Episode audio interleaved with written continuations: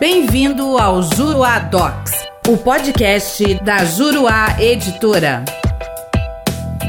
Olá, eu sou Vinícius Dalazoana, coautor e também um dos coordenadores da obra CTN Vivo Comentários ao Código Tributário Nacional, vinculado à plataforma Juruá Docs. No podcast de hoje, gostaria de tratar com você de um tema que não é um tema inédito, porém é um tema bastante comum e importante da prática tributária nacional. Trata-se do limite da base de cálculo das chamadas contribuições para fiscais. Primeiramente, o que são as contribuições para fiscais? São aquelas contribuições recolhidas, arrecadadas por terceiros. Grande exemplo disso, salário educação. Também poderíamos citar aqui a contribuição para o INCRA. Mas o exemplo mais comum na prática é o salário educação. Essas contribuições têm um teto em sua base de cálculo, ou seja, o salário de contribuição, que consiste na sua base de cálculo, não pode ser superior a 20 salários mínimos. Esse é um entendimento já firme e antigo da jurisprudência do STJ.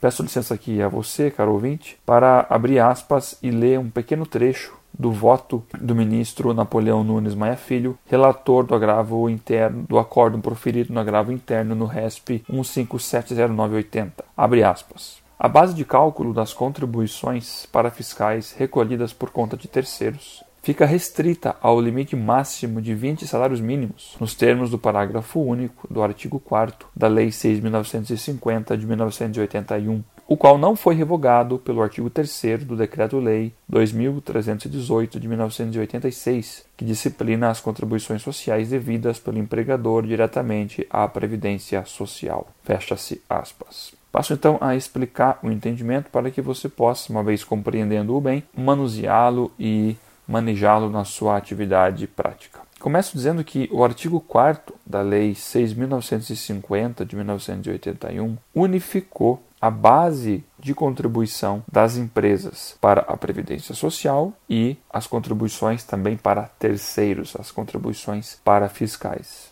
E estabeleceu como teto do salário de contribuição, repito então, como teto da base de cálculo dessas contribuições, o valor de 20 salários mínimos. Posteriormente, cinco anos depois, o Decreto-Lei 2318 de 1986 suprimiu este limite de base de cálculo. Mas atenção, o fez apenas para as contribuições para a Previdência Social. Foi silente, portanto, foi omisso e, a meu ver, propositalmente, no que diz respeito às contribuições arrecadadas por conta de terceiros. Então, para essas contribuições, restou mantido o limite máximo estabelecido pelo artigo 4 da Lei 6.950 de 1981. Porque, insisto, o Decreto-Lei 2318 não tratava das contribuições para fiscais, sendo, portanto, ilegítima a extensão desta supressão do teto para a base de cálculo das contribuições por conta de terceiros. Simplificando para você e remeto você à versão online do CTN Vivo, na qual essa explicação fica mais clara.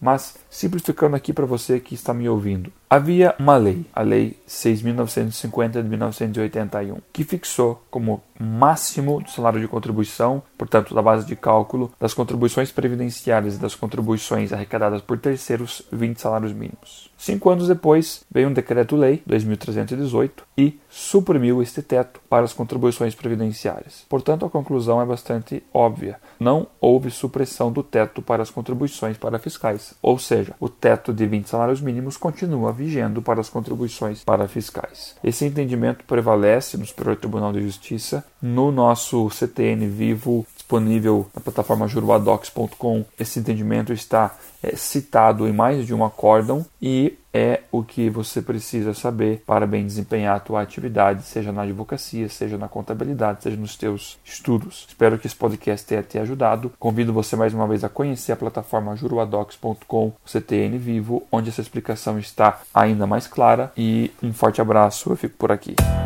Nosso podcast fica por aqui. Com o Juruadocs, faça mais, faça melhor. Até o próximo.